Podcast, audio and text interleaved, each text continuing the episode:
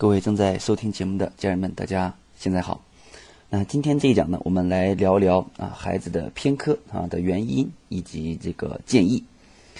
呃，有调查显示，百分之四十八点五九，还就是百分之五十左右的中学生啊，都存在着啊偏科现象。呃，比如说啊，有的孩子特别擅长理科，有的孩子特别擅长文科，那还有的孩子呢，在某一门学科上。表现就特别的突出，但是呢，在其他学科上表现平平啊，甚至呢严重落后。所以这些孩子对自己喜欢并擅长的学科呢，他一般都会认真听讲，那下课也会积极的完成作业。但对于自己不擅长学科呢，啊，就会无精打采啊，开小差呀，下课把课本一放啊，就不愿意再看了，对吧？甚至呢啊，看到那个书本啊，哎，就想把它这个这个这个扔掉。我记得我有个学生在高一的时候。啊，英语严重的不好，就在高一，他的英语蒙才能蒙二十八分左右，啊，然后，然后在家里面，每当他的妈妈说让他学会英语的时候，哎呀，他都跟他妈妈说，他说：“这个妈，你不要让我看到英语书，你要看到我就把它撕了。”所以极其的，啊，对英语这这门课是极其的就开始讨厌了。所以，如果一个孩子啊长长期的这种偏科，就是在某在弱科上，啊，啊持续的。这个这这这个厌烦啊，这这这个成绩上啊比较低，那他就越不愿意学这一科，那最终是会影响整体学习水平的发挥，对吧？对孩子的学习信心和积极性啊都会产生不利的影响啊。那不管是他要考一个重点高中啊，考一个重点大学呀，也是会影响发挥的。我们生活当中也可能见过这样的呃比较可惜的案例，对吧？就是啊，这个孩子呢。啊，考了一个这个这个这个本科，考了一个普通的本科，或者考了一个一本。但是了解之后，我们发现呀，啊，这个孩子呢，很多科都是非常高的分数，就那样，就那一科或者两科啊，特别的低，啊，所以有时候看这样的孩子呢，我们觉得，哎呀，只要这一一科两科就不用很高，他可能达到及格啊，比及格高一点点，就可能会上一个。啊，重点的啊大学，所以呢，偏科现象可能也是我们很多父母、很多孩子比较啊困扰和头疼的原因啊。那么，为什么孩子会出现偏科呢？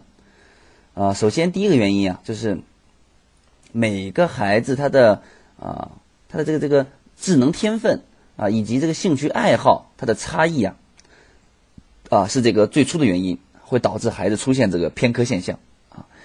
这个我们呃，我在我一个大课里面，线下的大课里面叫《经营幸福的父母系统学习课程》里面有讲到一个理论啊，就叫这个霍华德加德纳的理论，叫做多元智能理论啊。每个孩子他都是有不一样的这个智能天分的啊，不一样的兴趣爱好的。那比如说有的有的孩子呀，先天他对数字就敏感啊，热衷于与数字的打交道啊，那。这样的孩子，他们学起数学来呀，就得心应手，其乐无穷啊，学习成绩自然就不是问题，对吧？那那那同时呢，那这样的孩子可能会对语言文字反应反应呢相对迟钝，所以因此啊他在学习文科的时候啊，可能会比较吃力啊，甚至感觉呀，这个枯燥无味，学习效果呢也不够理想，所以。啊，这个时候如果没有一个比较坚强的意志力或者动力啊，作为后盾来帮助他们来克服这些先天的不足，啊，那他们的学习啊，就可能啊啊难以再去继续，啊，甚至啊啊会去彻底放弃某些学科的学习，那偏科就随之而来了，对吧？所以这个我们要看到每一个孩子的兴趣爱好和他的智能天分，它是不一样的，啊啊，所以啊这是第一个原因啊，第二个就是什么呢？呃，对一些啊学科这个偏好或者一些弱科，它的一些不恰当处理呀，啊，是导致孩子偏科的一个啊第二原因。那，比如说孩子在学习当中对某一个学科产生呃一定的偏好，那这个是很正常的啊。但是如果没有妥善处理这种偏好，啊，这很容易进一步啊形成偏科，导致不良的这个学习后果。你比如说一个孩子。呃，在学习上，他他没有能合理的去制定每门学科的学习计划，啊，以至于在他偏爱的学科上投入了过多的精力，而在那个弱科上呢投入不足，啊，所以进一步的让那个偏好的学科成为 偏科啊，不擅长的学科成为啊弱科啊，所以这是一个不恰当的处理，对吧？你时间分配上要分配稍微均匀一下，你你越不恰当处理，时间分配越不均匀，那就越偏科。第三个原因是什么呢？啊，就是啊孩子偏科呀，可能还与他的对这个知识学习的错误认知啊啊可能有很大的关系。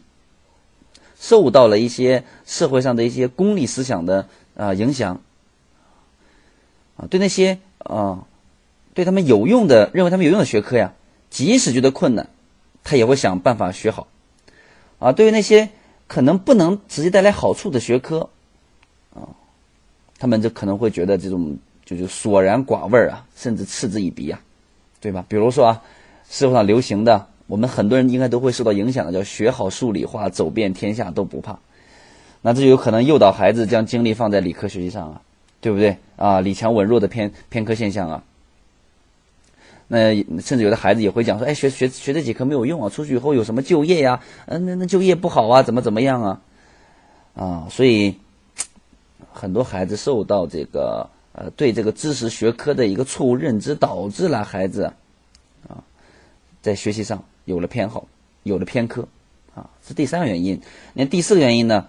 啊，就是尤其中学生青春期的孩子呀，啊，有相当大一部分孩子的偏科，可能是在于老师的这个教学互动互动中形成的。嗯，我在这个青春期的呃六大心理转变及建议里面讲到，孩子这个自尊心会去在青春期会增强。那孩子自尊增强的一个表现就在学校里面，如果呃受到老师的呃，批评、打击、指责呢，对吧？他就会解读成是这个老师看他好像啊，觉得哎，这个老师是不是看我不顺眼啊？你还看我不顺眼呢，我看你也不顺眼。呃，所以呢，呃，在与老师的教学互动中，这个孩子就有可能对这个任课老师产生反感情绪，然后呢，就会不愿意学啊，甚至还会抵抗，故意的在课堂里面起哄啊、睡觉啊等等等等。那这就会出现弱科啊，就会出现这个偏科现象产生了啊。那这是呃，这这么四个原因，那有什么样的建议呢？啊，那建议就是第一个，啊，尊重个体差异，尺有所短，寸有所长啊，我们不要强求孩子在每一个学科上都表现优异啊，数学打九十八分啊，为什么语文不能打九十八分啊？这这个就我觉得就是就是有点不太合理了，对吧？啊，鼓励孩子在优势学科上，对吧？那然后保持优势，保持领先。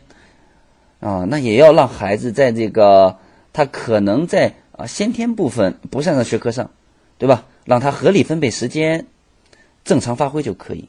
最起码，比如说满分一百分，你不能像那优势科目打九十八分打一百分，但是打到八十分，哎，八十五分，哎以上，哎，慢慢的进步嘛。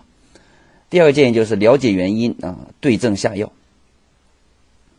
对吧？到底孩子这个这科。呃，弱科是什么原因？是刚才四个原因里面的哪个？是哪一个原因？啊，根据这个原因，这个这个这个去啊预防孩子去啊偏科，对吧？还觉得这科没有用啊？告诉孩子这科啊没用啊，呃，不是没有用，对吧？啊，这一科呢，整体整体上对于孩子未来考大学呀，呃，对于锻炼孩子的某方面思维上啊，都是非常非常有用的。也要改变孩子这种对知识学习的这个错误的认知，对吧？比如孩子不喜欢呃不喜欢这一科呀，对吧？那告诉孩子啊，一定要让孩子对这科帮助孩子对这科找到这个学习的兴趣。时间分配问题呀，那你要可以跟孩子一起探讨啊，更为合理的学各学科的学习时间分配。所以啊，了解原因，对症啊下药。帮助孩子啊啊认识到不同学科的学习都有它的重要意义啊，不能直接跟就业跟这个呃呃什么功利性挂钩，对不对？很多学科它是对于孩子的这个思维培养，对于孩子的很多呃其他方面的培养都是很重要的意义的，嗯。然后就是呃我们还要注意什么呢？向老师去借力，尤其如果是孩子偏科是因为跟老师的教学互动当中产生的反感情绪，那我们就向老师借力，对吧？啊，让老师呢。